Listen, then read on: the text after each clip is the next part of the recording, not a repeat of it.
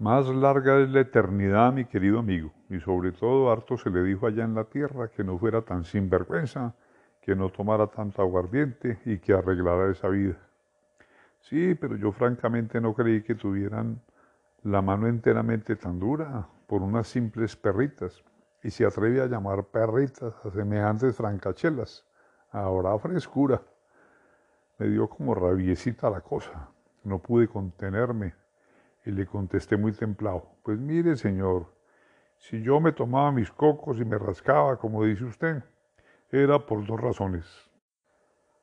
La primera, porque ese clima de allá de la tierra no es como el de aquí del cielo. Allá da mucho paludismo y usted sabe que el alcohol es un preservativo muy bueno.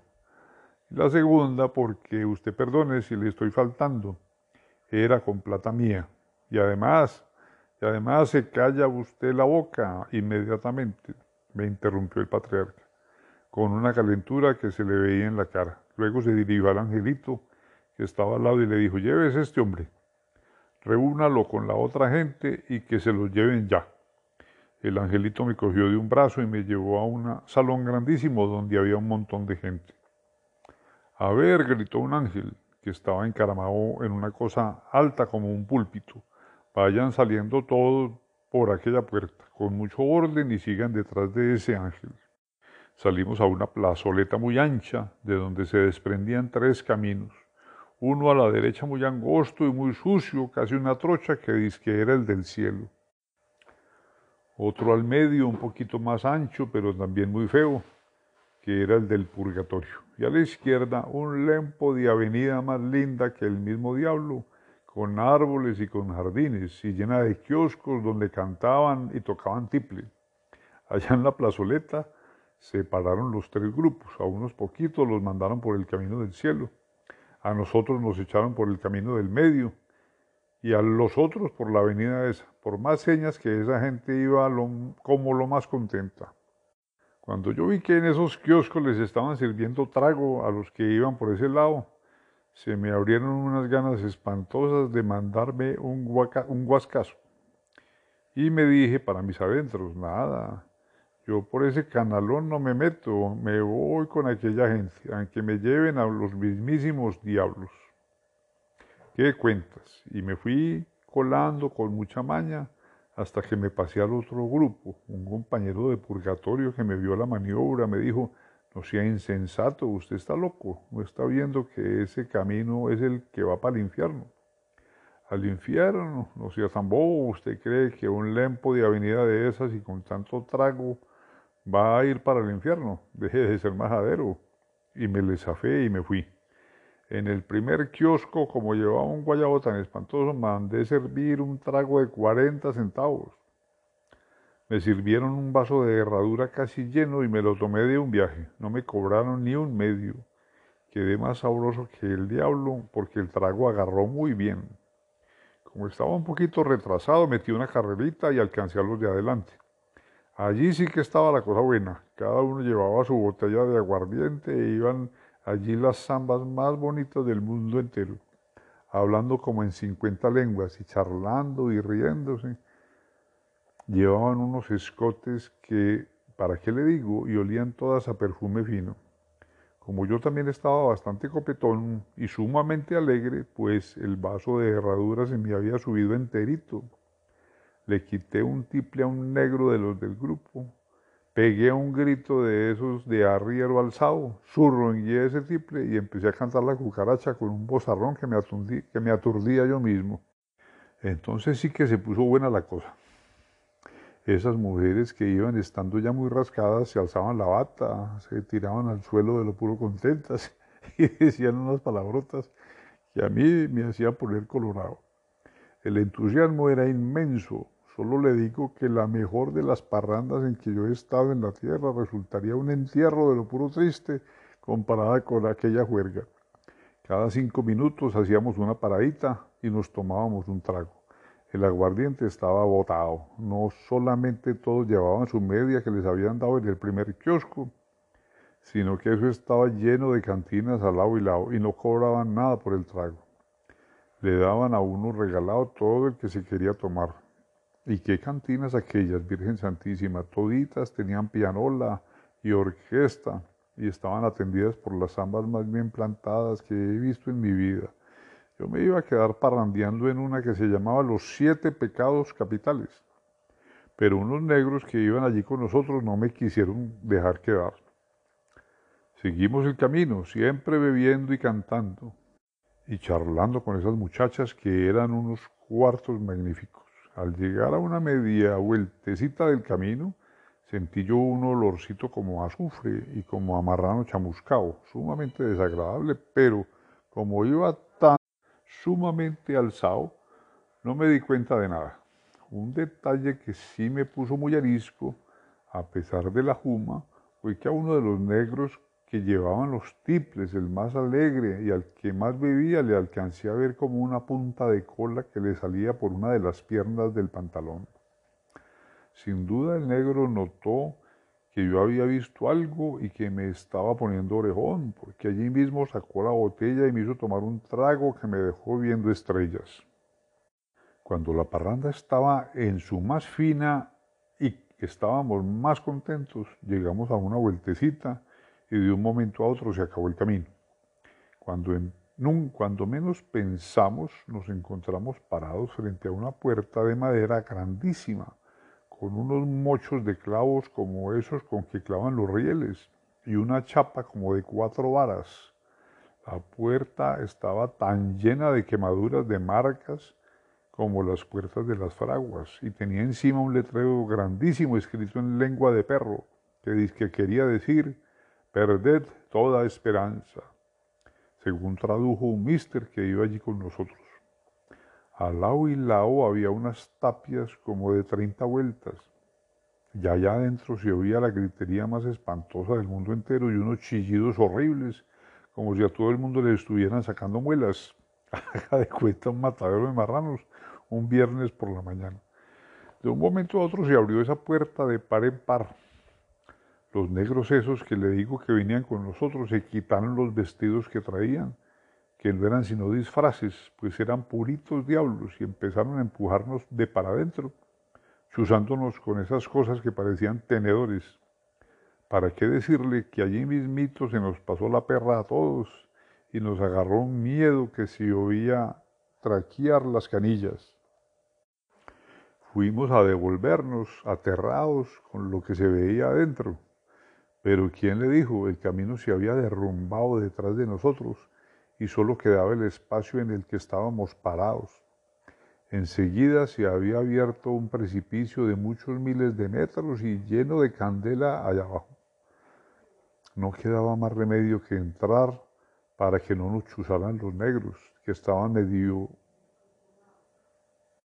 que estaban vueltos los mismos diablos empujándonos con esos chuzos y diciendo unas palabras horribles nos mentaban la mama y nos mandaban unos chuzones que a muchos les tenían que apoyar una pata en el trasero para volverles a sacar el chuzo. Yo notaba que todos los que iban entrando pegaban un berrido, daban un salto y caían por allá patas arriba, siempre berreando y quejándose. Cuando pisé el quicio comprendí la cosa, porque me asentaron en el trasero un fierro caliente y también metí el berrido y pegué tres saltos. El tal fierro ese era nada menos que la marca del infierno y estaba formada por las tres iniciales del letrero que había encima de la puerta. Lo que yo vi y oí en el infierno cuando volvieron a cerrar la puerta, no quiero contárselo porque le da pesadilla. Basta decirle que a mí me temblaron las canillas, que casi no podía estar parado, y la cabeza se me puso como una escoba de iraca, acabadita de comprar. Los ojos se me brotaron y se me voltearon casi al revés, de manera que quedé todo visco.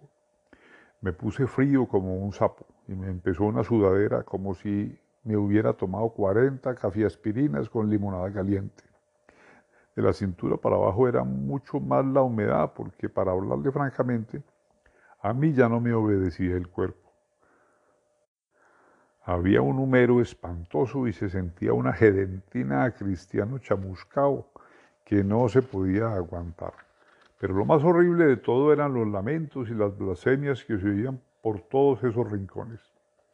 Estábamos todos embobados del puro miedo.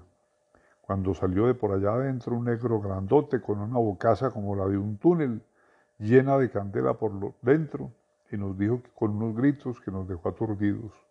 Órmense todos porque ya viene el patrón a recibir la remesa. Nos quedamos todos quietos porque no nos podíamos mover. Y entonces salieron como 40 negros más y nos cogieron a empujones y nos hicieron formar. En esa se sintió una tronamenta y un huracán espantoso y apareció el diablo echando cantela por todas partes y bramando como un novillo cuando le asientan la marca. Era un negrazo enorme con cachos y con colas, igualito a como lo pintan en esas láminas que llaman la muerte del pecador. Apenas vio que éramos tantos, se puso lo más contento, dejó de berrear, dio unos saltos grandísimos y se lamió el bigote de puro gusto. Hoy sí que estuvo buena la entrada, decía riéndose y pelando unos dientazos que parecían paletas. Luego se dirigió a uno de los negros que nos habían traído y que parecía el capataz. A ver, saque la carta de remesa, lea la lista y empecemos a trabajar. El negro sacó una lista grandísima y empezó a leer un montón de nombres, unos en castellano y otros en extranjero. A todo el que iban leyendo lo iban pasando a un lado. Cuando ya habían apartado a más de la mitad, suspendieron un rato y cogieron a, esos que habían separado, les metieron por la boca unas mechas como de media vara y les prendieron candela. Salió esa gente berriando y corcoviando como muletos herreros. Un negro dijo que ese era el castigo para los bebedores y que toda esa gente había hecho otra cosa en la tierra que vivir tomando aguardiente. Cuando yo vi esa barbaridad de castigo, se me aflojaron las corvas y ya me iba a caer al suelo cuando un negro me metió un chuzón por detrás que me hizo dar un brinco como de cuatro varas. Creí firmemente que iban a seguir conmigo y que me iban a meter la mecha, pero no señor, ni siquiera leyeron mi nombre. Y a pesar de haber pasado ya la letra R y siguieron leyendo otro montón de nombres, sin duda en lengua extranjera, porque yo no los podía entender. Cada vez que leían una chorrera larga, cogían un montón de gente y se la llevaban por allá adentro. Enseguida empezaban los chillidos y los quejidos más espantosos, y volvían a seguir leyendo nombres y a llevarse gente hasta que se la llevaron toda y yo me quedé solo. Entonces vi que el diablo y los negros se pusieron a conversar en secreto, y me señalaban a mí en ese momento como que me socorrió la Virgen porque se me ocurrió una idea que no se me había ocurrido hasta entonces y que me dio un resultado maravilloso. Con mucho disimulo para que no notaran, fui levantando las manos, arrastrándolas contra el cuerpo. Cuando ya las tenía bien altas, las despegué ligerito y dije, Virgen Santísima. Y les hice la señal de la cruz. Yo que hago la cruz y, digo eso y esos negros que pegan el berrido y salen dando unos brincos que yo francamente creí que se iban a desnucar. A mí me dio un miedo espantoso. Creí que me había metido en la grande y que enseguida iba a venir toda esa gente a ponerme, a cogerme para volverme pedazos. Pero no, no aparecía nadie por ninguna parte. Me senté en una piedra y alisté los dedos por si volvían a aparecer. Estaba echando ojo por todas partes cuando vi asomar unos cachos por detrás de unos peroles que había en un rincón. Allí mismito fui levantando los dedos y ya los iba a cruzar cuando el de los cachos, que era el diablo en persona, sacó la cabeza y me dijo que no le fuera a hacer eso, que se comprometía a abrirme la puerta para que me fuera de allí. Le prometí no hacer nada y entonces salió y me abrió la puerta pero se le veía que tenía un miedo espantoso porque no me quitaba la vista de las manos y saltaba como un resorte cuando yo medio movía los dedos. Cuando ya me vi afuera no pude aguantar las ganas y volteé ligerito y le crucé los dedos casi en la pura jeta. Pegó un salto mortal y fui a caer de cabezas contra un perol. Me parece que en la caída se le quebró un cacho, porque cuando se levantó no le vi sino uno y estaba chorreando candela junto a una oreja. La alegría mía cuando me vi afuera no soy capaz de pintársela.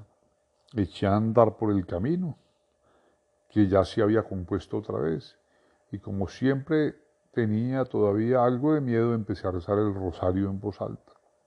apuntando en los dedos, porque no tenía camándulo. Cuando iba pasando por las cantinas esas fueron saliendo a las puertas un montón de mujeres, pero no las bonitas que yo había visto, sino unas de los más mechudas, todas llenas de coloretes, sin medias y con unos trajes muy altos y unos escotes grandísimos. Todas estaban calientísimas conmigo porque iba rezando y me decían hipócrita y lambón y beato y otro montón de cosas. Pero yo no les hacía caso y seguía rezando mi rosario sin voltear a verlas. Cuando volví a la oficina grande de donde habíamos salido, me fui entrando sin más ni más, como si fuera a mi propia casa. Por allá muy lejos alcancé a ver al ángel con quien me había entendido cuando la cosa de las cuentas y me fui a donde él. Iba ya a la mitad del salón cuando me alcanzó a ver el patriarca Simeón y, y, se me tendió hecho una furia. Ah, sos sinvergüenza, sos borracho. Buena la has hecho allá en el purgatorio buscándote confundidos y vos por allá en parrandas como si estuvieras todavía en la tierra. Me pegó un coscorrón en la cabeza y casi me arranca una oreja. Yo me fui a disculpar, pero él me dijo que me quitara de allí, que lo iba a apestar con el tufo y no tuve más remedio que agachar la cabeza y aguantar el regaño. Entonces él llamó a un angelito y me dijo que me llevara al purgatorio y dijera que allí mandaba el alma que había faltado en la lista. Cuando salimos de la plazoleta, donde se parten los tres caminos, alcancé a ver el kiosco donde me había tomado el trago en el vaso de herradura. Y como estaba otra vez con un guayabo espantoso, le dije al angelito que si quería que arrimáramos a ese kiosco a comprar una café aspirina porque tenía dolor de cabeza. ¿Cómo se le ocurre semejante cosa? Me contestó enojado. Usted no sabe que todas esas son cosas del enemigo malo que ha puesto esas cantinas, desde el último rincón de la tierra hasta las propias puertas del infierno, para engañar a las almas, haciéndoles atrayente el camino que conduce a la perdición. Me quedé callado y seguí detrás de él por el camino del purgatorio, que como le dije antes era un canalón espantoso. Era tan malo el camino que yo a cada paso me metía unas caídas horribles y el ángel tenía que abrir las alas y aletear muy duro para no caerse. Dígame una cosa, le pregunté al angelito, que era como muy formal, y allá en el purgatorio se siente mucho calor. Calor, figúrese, cuando hasta la ropa es candela. ¿No ha visto en las láminas que tienen en la tierra que las ánimas del purgatorio parecen como desnudas? Pues no hay, no hay tal, no están desnudas, es que tienen un overol de llamas. Caramba, pero entonces a los diez minutos estará uno como un chicharrón de las cruces. No hay tal, contestó el ángel. Esa llama quema, pero no consume. Allá va a estar usted. Por ejemplo, hay muchas ánimas pacoreñas que tienen unas barbas hasta el ombligo y no se les ha chamuscado ni siquiera un pelo. Seguimos caminando y ya como a la oracioncita llegamos al purgatorio. Cuando lo alcanzamos a ver me dio a mí una canillera espantosa, porque aquello era la cosa más miedosa que usted pueda suponer. Sepa que el incendio de Marizales se vería como un fósforo rastrillado delante de esas hogueras. Por todas partes se oía un trajido espantoso como quemando una rosa, y las lenguas de candela subían como treinta cuadras.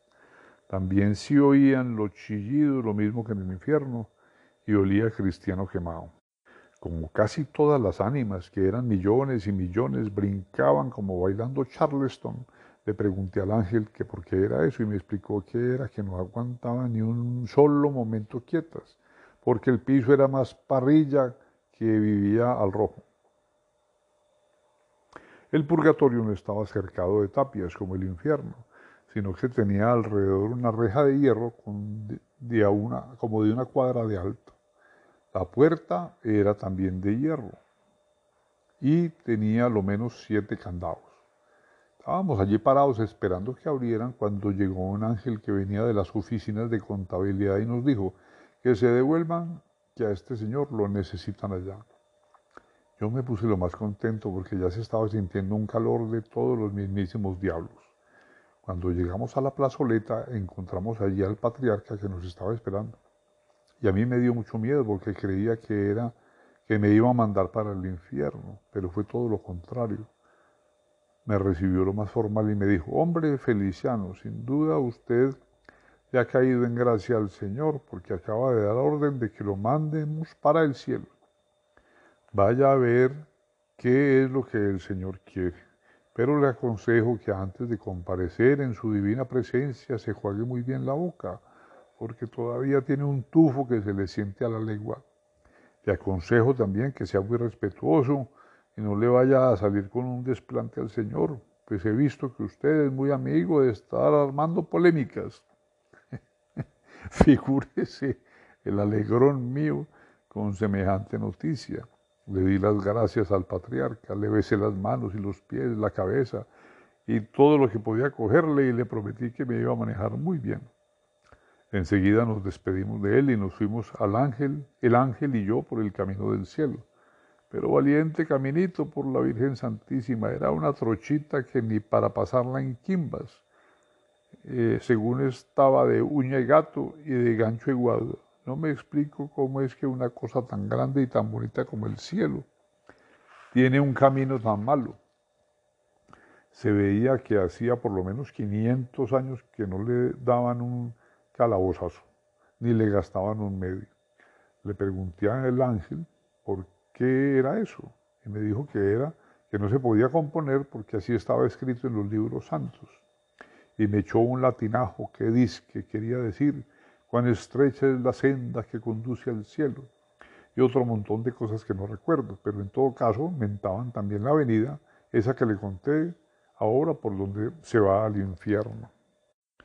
De pronto se fue abriendo el camino y empezó a sentirse un olorcito lo más sabroso, una veces como a perfume y otras como a incienso. Así que subimos a un altico, se despejó del todo y apareció allí cerquita un lempo de palacio de lo más hermoso y tan grande que por ninguna parte se le veía el fin.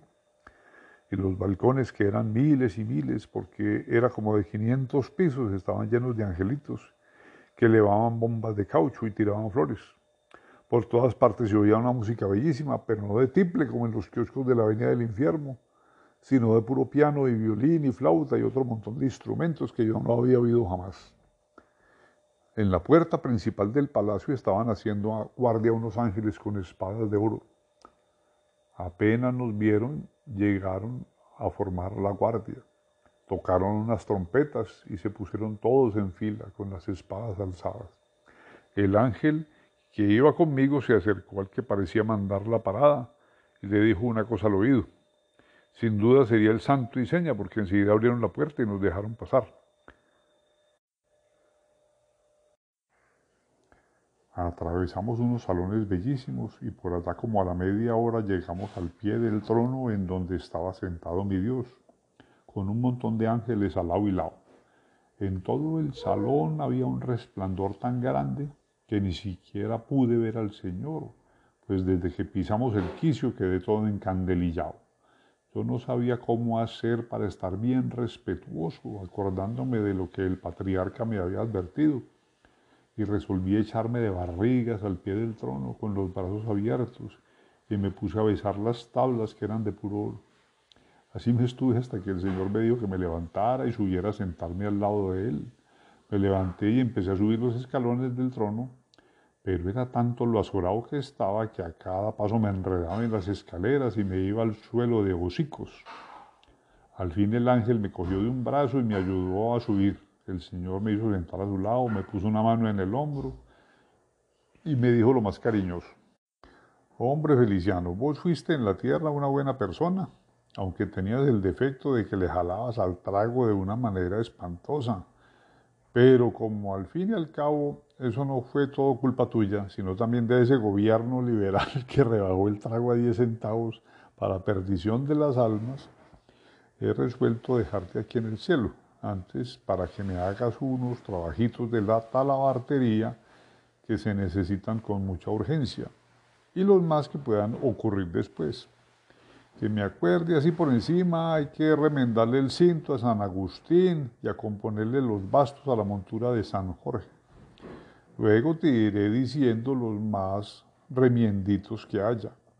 Anda a que te quiten esa ropa y que te pongan las alas. Por ahora te voy a poner de ángel pero después te voy ascendiendo si veo que te estás manejando bien. Yo me puse completamente feliz, le di las gracias al Señor, le besé los pies y me paré para irme a que me pusieran las alas. Pero era tanta la alegría que al empezar a bajar se me enredó una pata en la primera escala y salí dando voltacanelas hasta que llegué. El ángel me ayudó a parar y nos fuimos juntos a un saloncito que estaba allí cerca, donde había unos carros de alas que subían hasta que se perdían de vista. Estaba yo en la mitad de la pieza quitándome la ropa para que me pusieran las alas. Ya me había quitado los pantalones y el saco y la camisa y no me faltaba sino quitarme los calzoncillos para estar listo cuando me pegaron un garrotazo en la cabeza y me tumbaron al suelo. Eso sí que no te lo permito yo. Y oí una voz que me decía con unos gritos terribles, eso sí que no te lo permito yo que te vas a empelotar delante de esos niñitos, sos sinvergüenza, borracho. Yo caí al suelo medio aturdido, sin alientos para levantarme, pero afortunadamente sería la Virgen la que me hizo aparecer allí a mi mujer, y ella viendo que, me, estaba como muerto me ayudó a levantar, me echó agua en la cabeza, y me puso este esparadrapo. Le aseguro que si no hubiera sido por ella me despachan de ese huascazo. Ahora terminó el maestro Feliciano Ríos. Dígame usted si no fue el ángel el que me pegó el huascazo, no habiendo en la pieza más gente que él.